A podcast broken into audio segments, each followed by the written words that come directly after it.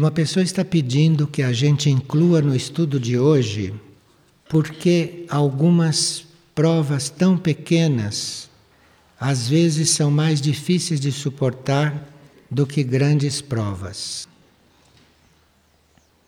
Sempre que as provas nos tocam em o um nosso ponto fraco, no orgulho, por exemplo, essas provas são mais complicadas para as pessoas. Quando toca no ponto fraco, principalmente no orgulho. E aqui uma pessoa está pedindo para a gente esclarecer um pouco mais o assunto da fome e do frio, que foram vistos ontem como provas. Nós ontem vimos alguns aspectos desta prova, mas podemos acrescentar que a prova do frio é muito importante, porque quem consegue suportar o frio está treinando para receber vibrações altíssimas. Quem não suporta frio não tem condições de receber vibrações muito altas do espírito. Quando vêm as vibrações do espírito, e se é que a gente as suporta, então o próprio espírito faz com que não haja abalos faz com que não haja perturbações. Mas se em princípio nós não suportamos o frio, isto tudo vai ficando adiado.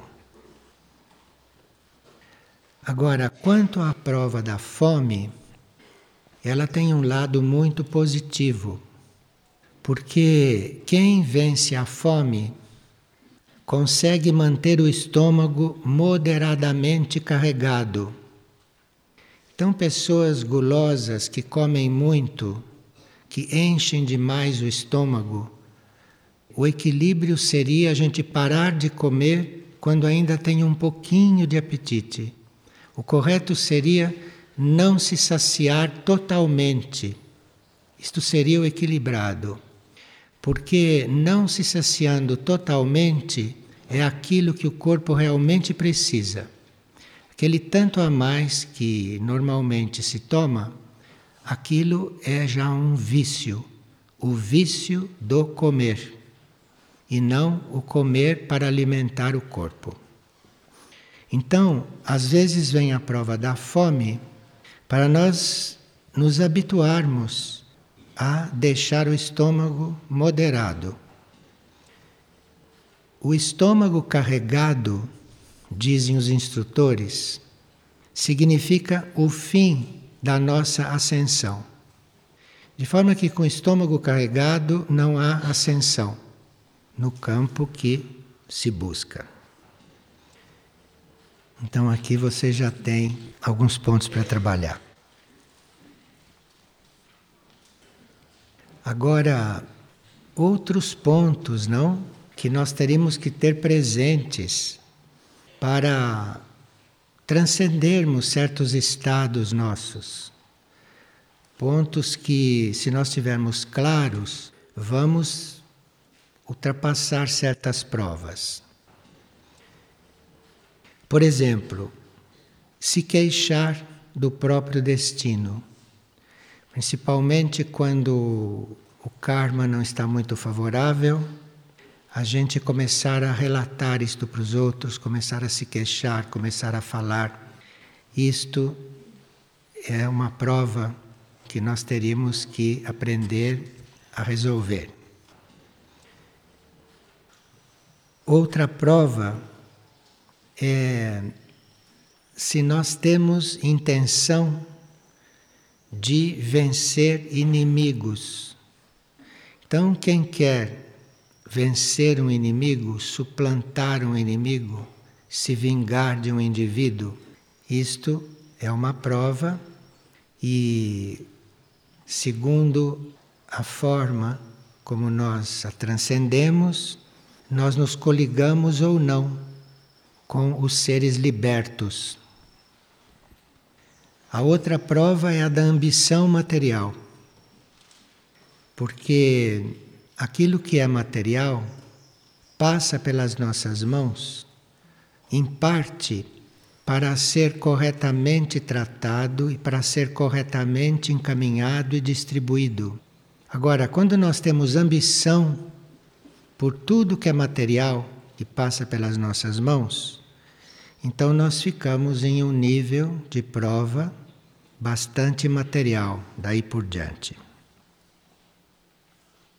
Buscar vantagens terrestres, isto é, procurar situações melhores, procurar regalias, procurar estar melhor do que os outros.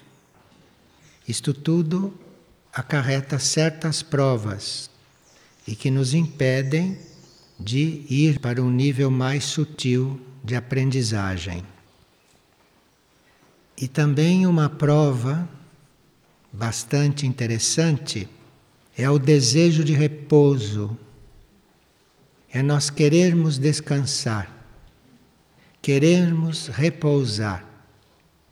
Esse querer está fazendo com que o repouso seja mais longo do que aquilo que é necessário.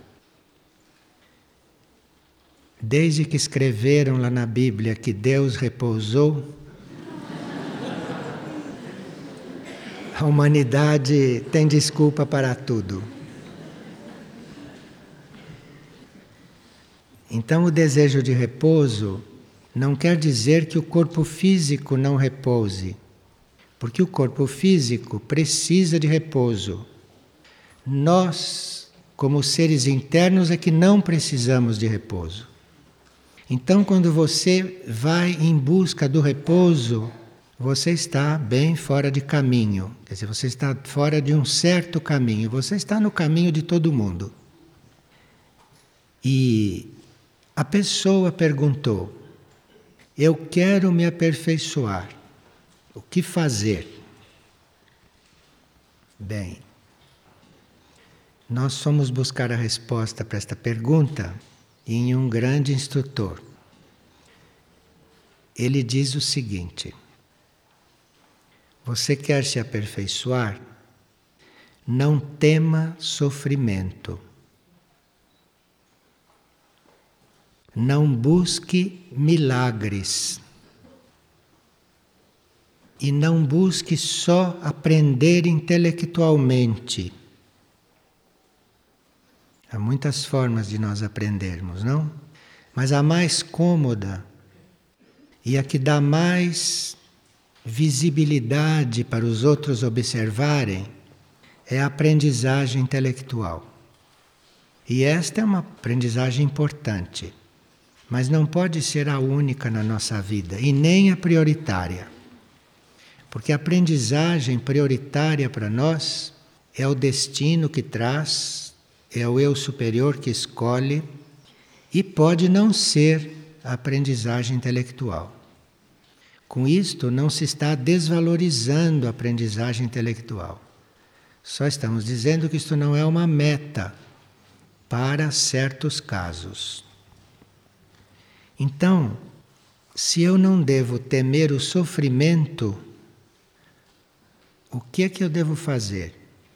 Você tem que buscar a libertação, não fugir do sofrimento. Porque o sofrimento pode estar te libertando de alguma coisa.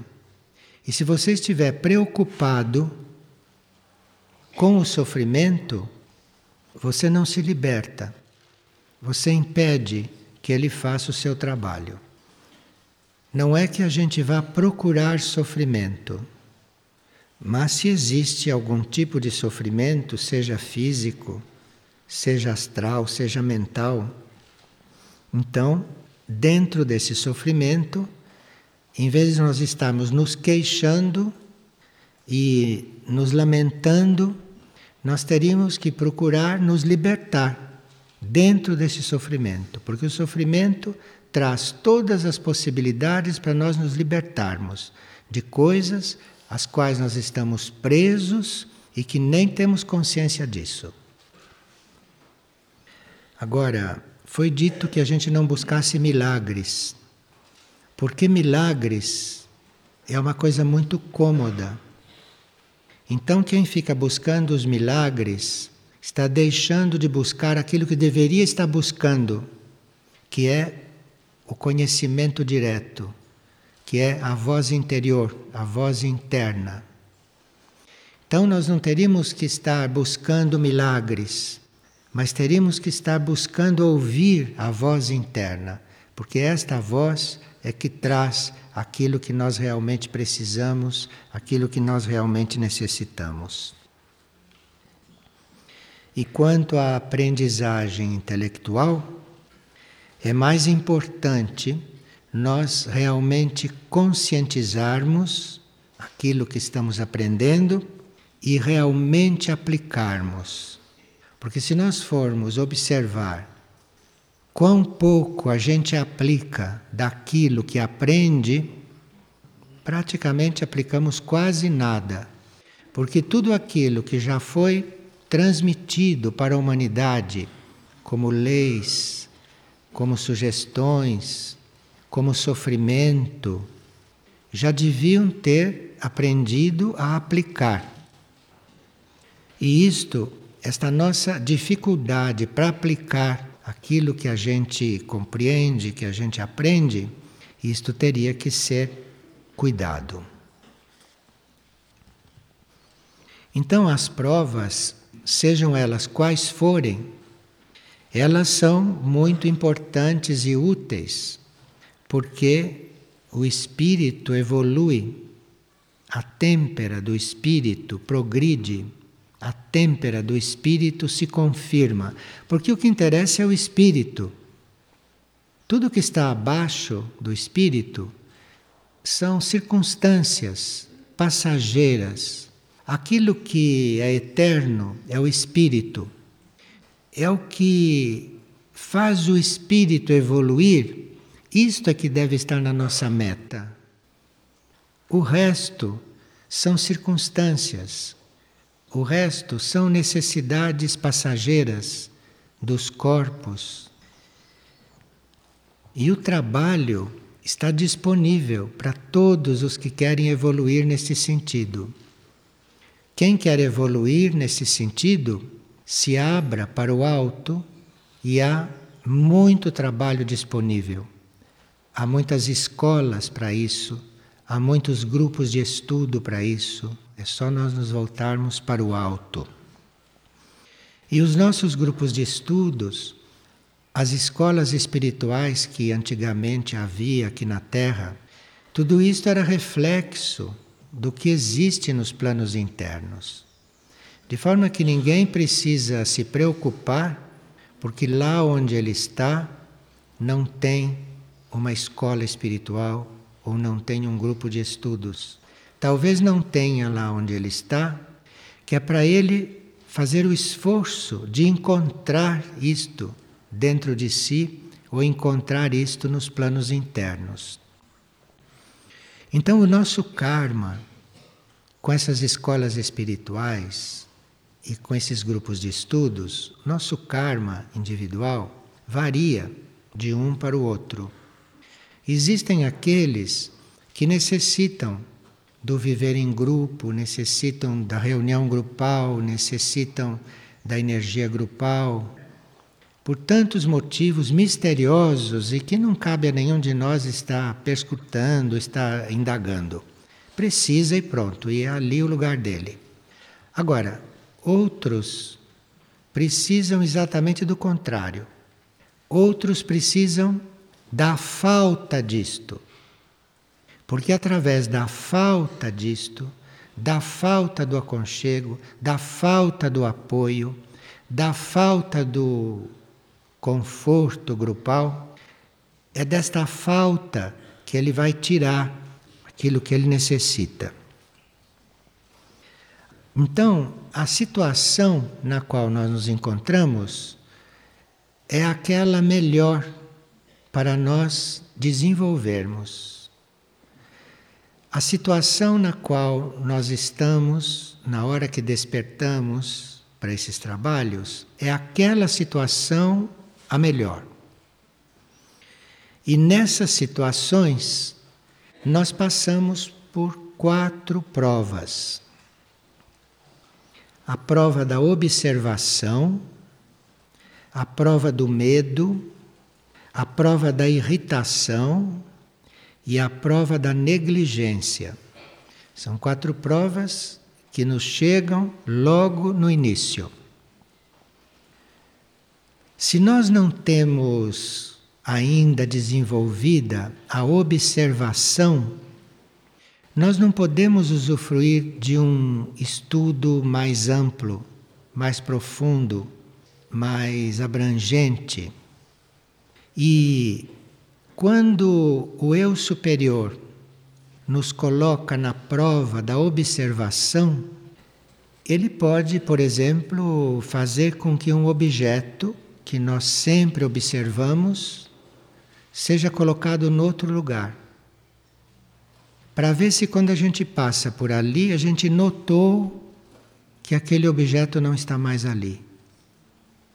Se você passa por ali e não nota que aquele objeto não está ali, você não está preparado para certas provas. E se você passa por um outro lugar e não nota que ali tem um objeto que não estava ali, você também não está preparado, você está imaturo. Olha, esta prova da observação é muito importante. É muito importante. Então, muitas vezes, nós somos provados com esta exigência de certos detalhes. Isto é porque, se você não nota uma coisa ali onde você passa, você não dá um passo neste campo, no campo da observação. E se você não está preparado para perceber que ali está faltando uma coisa que estava, e que ali tem uma coisa que não estava, que agora está ali, se você não não observa isto, você não pode observar, você não alcança perceber aquilo que você tem que perceber naquele momento, nos planos internos, nos planos sutis, Deus. Vocês querem ver uma coisa? Não há quem não sonhe. Todos sonham. E dizem que nós sonhamos quase a noite inteira. Nós nos lembramos de um sonho uma vez ou outra. Está vendo? Se nós nos dessemos conta de que estamos sonhando, imagine o quanto aprenderíamos enquanto o corpo dorme. Mas tem gente que diz: Eu nunca sonho. Você precisa acordar, você precisa despertar para você ver que você sonha a noite inteira, todos os dias. Você precisa despertar. Então veja que a observação é muito importante. Isto é uma humanidade literalmente adormecida, que não se dá conta do que está fora de lugar, que não se dá conta do que está faltando, que não se dá conta do que está sobrando. Então, isto são provas, isto são provas permanentes que nós temos permanentemente. Aqui, por exemplo, nós temos a prova de tomarmos consciência do que está aqui acontecendo. E se nos locomovemos para lá, temos que tomar consciência de tudo o que está se passando ali. E, se possível, ter incluído o que se passou aqui, que é para quando chegar lá, eventualmente perceber o que está passando aqui. Aí você volta para arrumar. Isto não são super-homens, isto seriam homens normais. É que esta humanidade está abaixo do normal, muito abaixo do normal. Veja, a força de um grupo, muitas almas reunidas, unidas, em função destas provas da observação, do medo, da irritação, da negligência, muita união neste campo eleva muito a situação do planeta. Essas coisas são muito atuais para vocês e esses grupos, sem essas coisas, valem como exercício para a pessoa. Vale como exercício de disciplina, de dedicação, de devoção, o que já é muito importante. Nesta humanidade já é um milagre. Mas vale isto. Estas coisas têm que ser realmente incorporadas e têm que ser realmente praticadas. E é muito importante a prova da observação, porque ela não diz respeito só ao plano físico. Veja, houve casos em que um povo inteiro, um país inteiro, foi avisado de uma certa coisa e não percebeu, porque não tinha observação para os planos sutis. Não percebeu. E todas as coisas que aconteceram poderiam não ter acontecido. Agora, a prova do medo. A primeira prova do medo é nós conseguirmos ficar em solidão. Você sabe o que significa você propor uma prática de retiro ou de vigília ou de solidão e as pessoas ficarem conversando, se encontrando. Isto é medo. Isto é o medo que se revela naquela necessidade de falar, naquela necessidade de conversar. Isto é medo. Não é mais do que medo. Porque se não fosse o medo, esta pessoa ficaria quieta, alinhada, calada, aberta, disponível para o que tiver que chegar a ela poder chegar. Porque enquanto ela está se movimentando, se agitando, falando, com isto ela está emitindo ondas, está emitindo vibrações que afastam as coisas sutis, porque as coisas sutis não se impõem. Então, se tem, por exemplo, uma corrente sutil passando, porque isto tudo é programado, Passam certos planetas, certas estrelas se conjugam com aquele planeta, a Terra está numa determinada posição e aí você recebe uma onda sutil. Se aquela te pega numa conversa, pronto, acabou. Você não percebeu. Eu estou dando um exemplo bem extremo que é para vocês verem a importância do assunto, que não é só uma questão de ordem, de disciplina aqui. Isto é uma questão que transcende estas coisas domésticas. Percebe? Então é o medo que faz com que uma pessoa não possa ficar calada. É o medo. E ela não tem nada de indispensável, nada que não possa falar depois. Não, mas é, é medo. É o medo o medo da solidão, o medo de estando quieta, o medo de estando interiorizada, o medo de estando alinhada, ficar sabendo de alguma coisa que lhe dê mais responsabilidade. Isto é medo. E isso está ligado, não? Com aquela parte inicial da busca do conforto, da busca do bem-estar, então, não, eu não faço questão de bem-estar, eu vivo com aquilo que eu tenho, para mim até muito. Eu não... Sim, mas você fala o tempo todo. Então você está com medo de ficar só. Você está fazendo isto tudo para não se sentir só, para não se conhecer. E claro que isto é uma prova que vara uma encarnação. E que a pessoa ainda morre falando. Fica para a próxima ou para uma das próximas, os seus verdadeiros contatos. E outra coisa muito importante nesta prova do medo, além da incapacidade de ficar só e quieto, é a gente não necessitar de bens. Esta palavra bens, no plural, com esse S, bens já é supérfluo. Não. Porque o, o bem é um só. Não existem bens. Bens, esse S, é tudo aquilo que devia estar com os outros, está tudo nos bens teus. Bens. Então, necessitar de bens é uma das provas que pertence à categoria do medo. Então veja, dentro de coisas que todo mundo vive, que é normal e natural viver, e você vive também, Por isso é que você precisa de 400, 500 encarnações, quando poderia resolver em 30, 40. Esse é o resultado.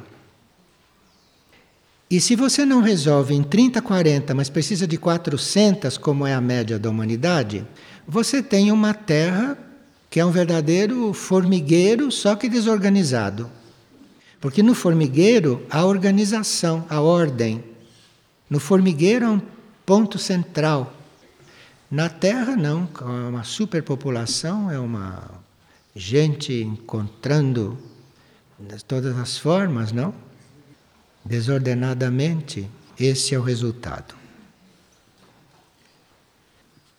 Existe aqui um pequeno defeito cerebral. As pessoas têm medo de perder as coisas. Quando perder uma coisa, é o caminho de estar livre. Mas eles têm medo de perder, em vez de ter medo de encontrar. Não se precisa ter medo de nada, mas dentro do medo ainda tem mais isto. Você não quer perder, mas não toma cuidado com o que você vai encontrar. Ah, encontrou, pronto. Achou. Agora, isso tudo é medo, né? E quando nós estamos dentro desse medo, quando nós nos sentimos bem à vontade nesse medo, quando esse medo é a nossa vida, não? Nós começamos a dificultar para que se crie um ambiente favorável para a nossa verdadeira ação. Porque para nós agirmos, para nós termos uma ação correta, nós precisamos também de ambiente. Precisamos do ambiente para esta ação correta.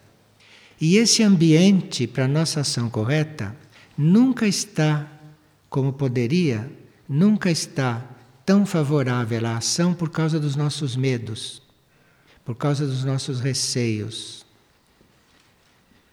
E o medo, além de impedir que você tenha um ambiente adequado para as suas ações, de forma que você precisa estar sempre lutando para poder agir. Você precisa estar sempre forçando, você precisa estar sempre empurrando, impulsionando, não?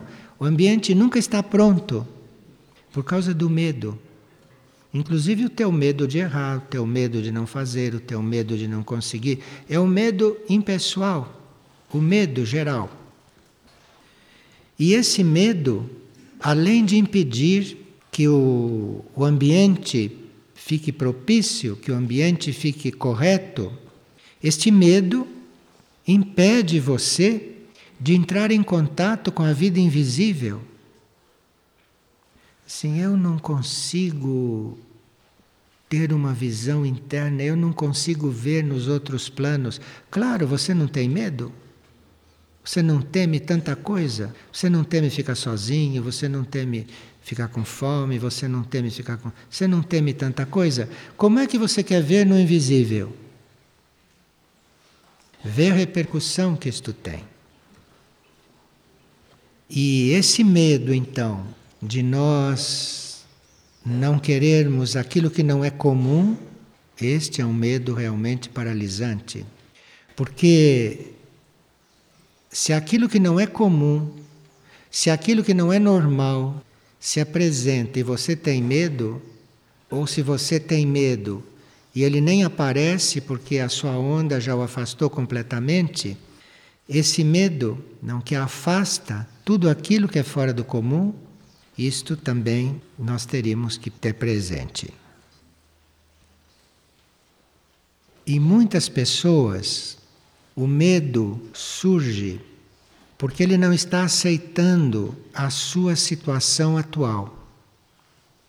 Então, se ele não aceita aquilo que está colocado para ele como situação, se ele não aceita aquilo, surge o medo nele em seguida. Porque se ele não aceita o que seria a situação dele, o medo surge porque ele, no fundo, sabe que qualquer outra situação seria artificial, não seria a dele, não vai dar certo. Então o medo surge muito disso. Se nós pudéssemos reafirmar em nós, não se nós pudéssemos confirmar em nós que tudo que acontece, tudo que se cria, tudo que se forma, inclusive as situações da nossa vida, que isso tudo é criado pela nossa consciência. Então não tem do que ter medo, porque aquilo que acontece, aquilo que está se aproximando, aquilo que deve chegar até nós, isso só pode existir para nós se a nossa consciência criou isto. Então, nesse campo também do medo, nós teríamos que estar muito coligados com a nossa consciência, buscar qual é a nossa consciência, porque a nossa consciência, em vários níveis e em níveis cada vez mais profundos, é a nossa consciência que cria até a vida que nós temos que viver sobre a Terra, a vida que nós temos que viver nos outros níveis. E se nós, então, estamos bem concentrados naquilo que é a nossa consciência, que é meio abstrato isto, não? Mas você está procurando a sua consciência, como são as coisas na sua consciência. É dali que parte tudo. É dali que parte tudo.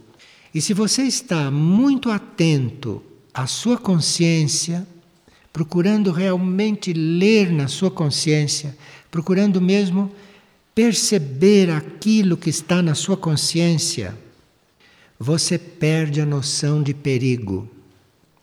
Todas as pessoas que vivem pensando em perigo, que vivem pensando em se livrar do perigo, isso são pessoas que não aderiram à própria consciência.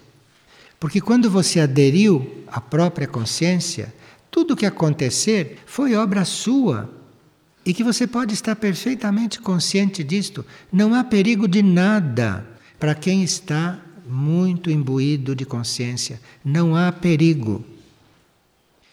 E nem a pessoa se vê numa situação perigosa se ele está unido à sua própria consciência. Vocês não veem tantas pessoas que têm medo de ser assaltadas e outras que nem pensam nisso? E esses que nem pensam nisso só sabem de assaltos porque os outros falam. Então, depende de onde está o nosso ser, onde está a nossa atenção. Se está na consciência, o medo, o senso do perigo, isso tudo se dissolve. E se nós chegamos diante de uma situação kármica que tenha que ser resolvida, aquilo para nós não é um perigo. Aquilo para nós é um, uma realidade que nós temos que viver. Tem perigo nenhum. E essa consciência que nós temos, se ela é solicitada, isto é, se nós estamos realmente buscando ficar unidos a esta consciência, é assim que ela cresce, é assim que ela desenvolve porque se você está atento a tantas coisas que no fundo você mesmo é que está criando, mas você está atento ao perigo, a vantagens, a tudo isso que se descreveu, enquanto isso a sua consciência está no mesmo ponto.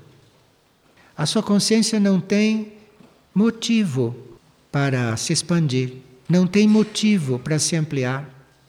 Porque você, como ser consciente, como ego, digamos, não? Não está solicitando nada dela. Você não está solicitando. Você está pegando coisas da sua consciência e aplicando. Mas são coisas velhas, são coisas ultrapassadas, são coisas de outros estágios da consciência que já não seriam mais seus, que você não teria mais que estar revivendo. Claro que mesmo sem a noção do perigo, mesmo sem a preocupação, você vai encontrar obstáculos.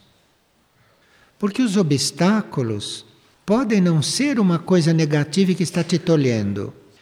Se você desligou-se do perigo, se você está coligado com a sua consciência e você encontra um obstáculo, aquilo não é uma coisa com a qual você vai lutar. Você encontrou a oportunidade de desenvolver uma certa energia. Então existem pessoas diante de um obstáculo dando um murro no obstáculo, empurrando o obstáculo. E outros que encontram o obstáculo desenvolvem a sua energia. Vão desenvolvendo a sua energia. E a energia desenvolvida vai resolvendo aquele obstáculo de alguma forma.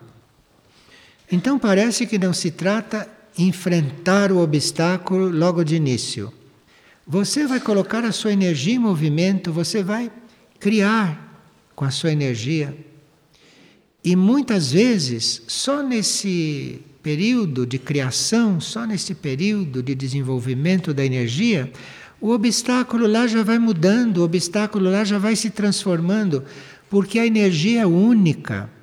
A energia que está dentro de você é a mesma que está dentro do obstáculo. A energia é única.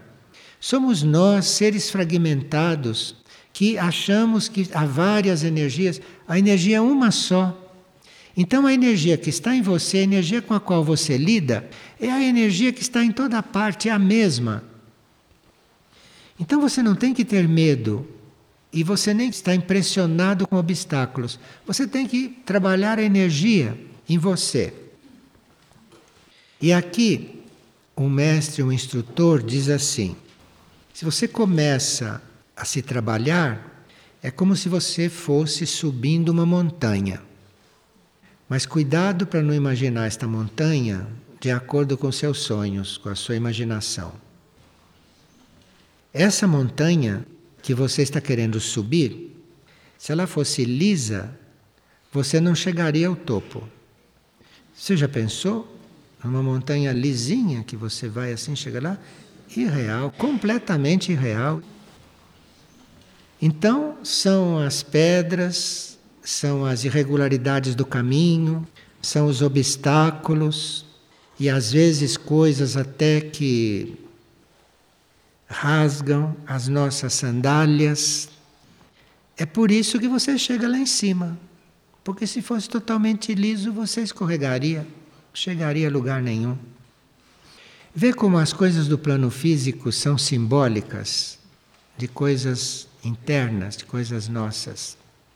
Se nós estivéssemos atentos ao plano físico, estaríamos lendo, lendo, lendo o livro da vida, estaríamos sabendo o que dentro de nós naquele momento está se passando. Então, se ali tem uma janela completamente aberta, se eu vejo que aquela janela está aberta, eu não preciso estar interpretando, mas se eu vejo aquela janela aberta, se eu observo, se eu olhei para lá e vi que aquela janela está aberta, acontece alguma coisa dentro de mim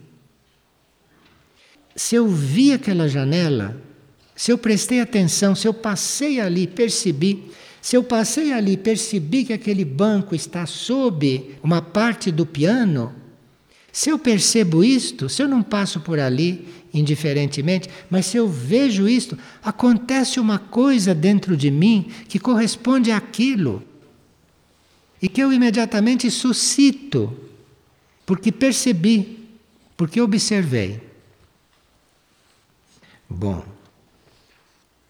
agora começam a acontecer muitas coisas que nós não podemos evitar, porque estamos em um planeta kármico, estamos como parte de uma humanidade não iniciada. Então, muitas coisas normalmente acontecem. Como, por exemplo, nós temos que reexaminar certas posições. Nós não temos que ter dificuldade em reexaminar uma posição. Não é porque nós tomamos uma posição corretamente, isto não quer dizer que daqui a poucos segundos você precise reexaminar aquela posição. Isto faz parte de estar desperto. Então, se você tomou uma posição hoje, esperemos que corretamente para aquele momento, isto não quer dizer que você não vá mudar de posição. Isto é uma quimera.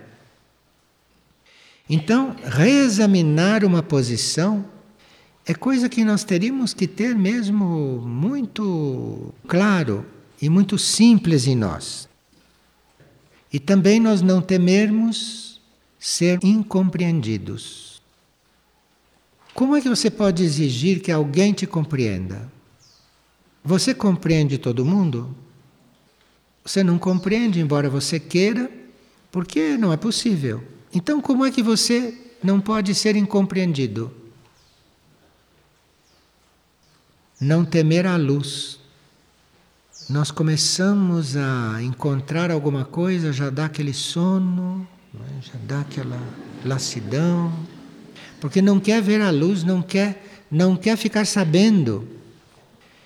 Então, no fundo, está esse temor, esse medo de ver a luz. No fundo, é isto que está. Então você precisa tomar uma decisão.